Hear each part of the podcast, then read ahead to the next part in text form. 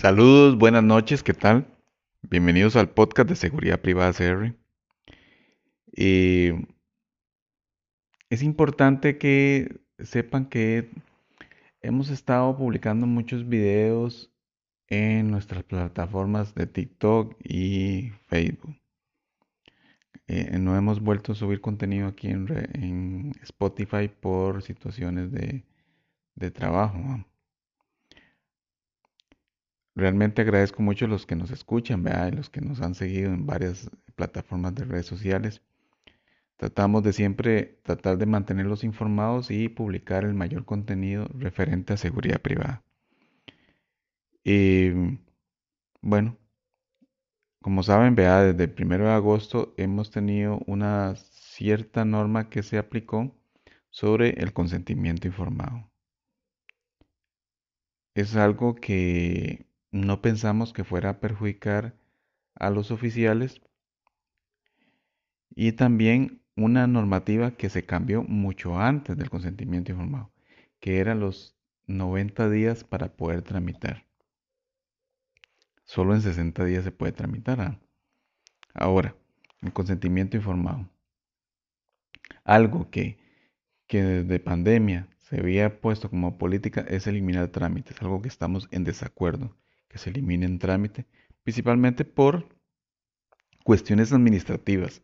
Realmente eh, eh, se han estado eliminando trámites por el consentimiento informado, que a mi criterio no debería darse una eliminación. Si es un trámite administrativo, debería mandarlo a subsanar. Pero bueno, se están eliminando. Eh, en varias redes sociales se ha estado difundiendo eh, la, el visto bueno y la desaprobación de esa, de esa metodología. Lo que yo sí he dicho es que estoy en desacuerdo del procedimiento porque se puso muy complicado en cierta forma. Sé que tenemos que ir aprendiendo a actualizarnos y todo eso, pero recuerden que hay muchas personas que no tienen accesibilidad a la tecnología y hay personas que no comprenden ciertos detalles. Eh, estamos con personas que no saben qué es un PDF, qué es escanear, qué es eh, enviar un correo electrónico. Entonces, esta cierta burocracia nos afecta. Y en realidad siempre he pensado que el gobierno debería simplificar los trámites, más que han estado hablando un poco de inconsistencias de presupuesto.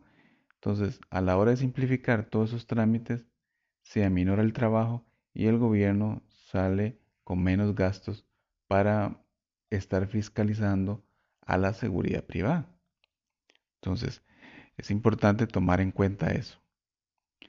Y bueno, el flagelo grande de perder esos 30 días es que nos resta tiempo para el gran proceso que tenemos que hacer, porque tenemos que empezar en datiloscopía, pasamos a los servicios de seguridad privada, después pasamos a armas explosivos y terminamos con Correos de Costa Rica. Entonces, esa gran extensión de la del lograr tener las credenciales no llegamos a tener los dos meses. Ellos ponen, establecen dos meses como rango, pero no, nosotros nos excedemos más tiempo. Entonces es ahí donde salimos perjudicados porque podemos ser suspendidos, despedidos o se hace muy lento el proceso para lograr conseguir trabajo.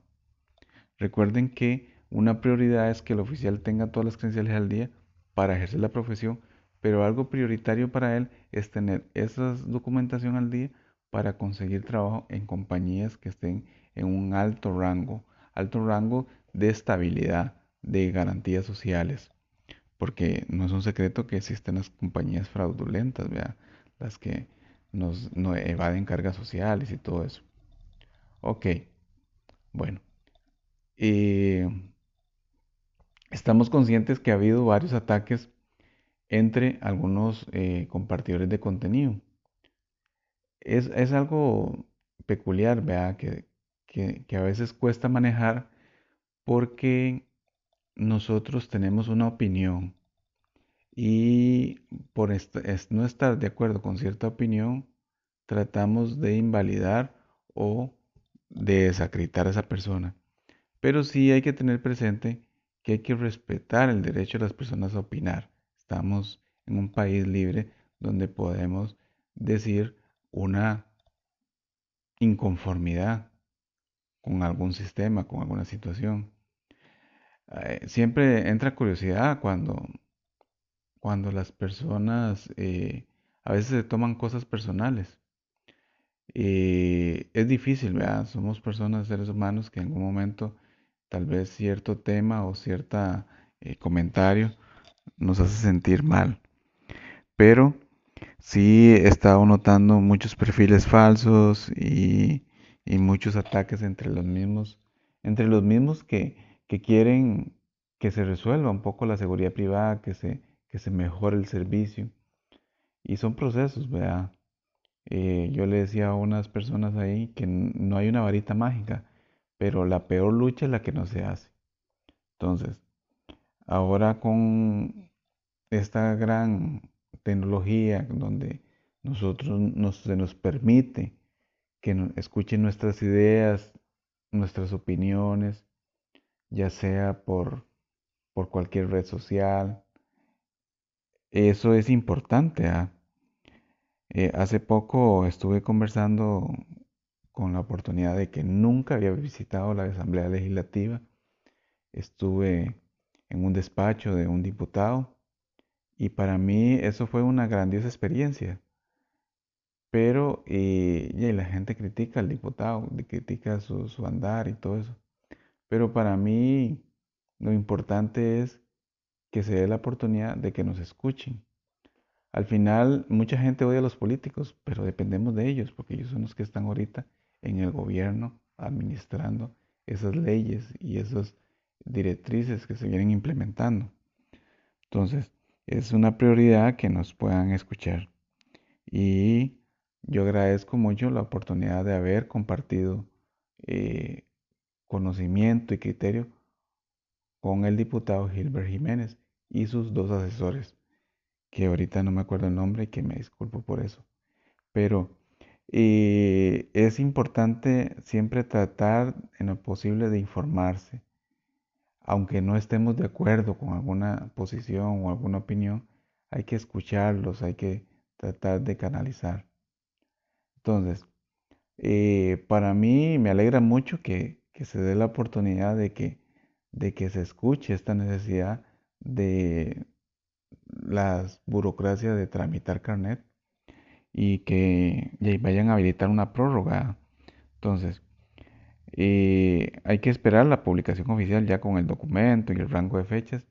Hay personas que todavía no tienen claro qué es una prórroga. La prórroga es una extensión como un beneficio para las personas que en sus momentos tienen vencidas las credenciales en un rango de fechas que ellos mismos establecen. Entonces, eso es una prórroga. En realidad, la prórroga beneficia a un grupo minoritario porque eh, algunos están sin tramitar. Pero si usted tiene las credenciales y están vencidas y están en el rango de esa fecha, usted podría seguir ejerciendo la profesión. Entonces, muchos dicen, pero yo tengo las credenciales vencidas de, hace dos años.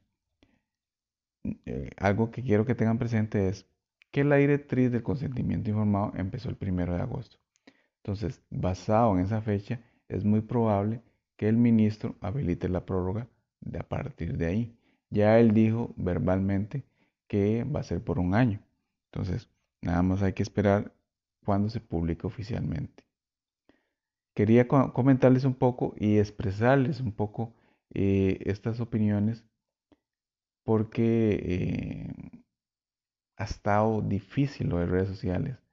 Eh, hemos visto muchos perfiles falsos, haciendo comentarios negativos, haciendo daño y al final quieren mellar a las personas que, en un momento están tratando de intervenir o, tratando de dar esa oportunidad que se cambie algunas cosas. Y a veces me hace recordar lo que, lo que sucede en, la sociedad, que estamos como en contra de todo, todo lo, lo juzgamos, todo lo analizamos pero pienso yo que, que un granito de arena en una situación donde, donde hemos llevado muchas cosas negativas, eh, sería de gran bendición, pero sí, la idea siempre es ir promoviendo más mejoras. Eh, no sé qué más decirles sobre ese tema, así que por este momento los dejo ahí y fue un gusto haber compartido esta, este mensaje con ustedes y de la situación de lo que se dio con esta nueva normativa del consentimiento informado, eh, el gran, la gran burocracia o el sistema que nos está agobiando. Pura vida, buenas noches.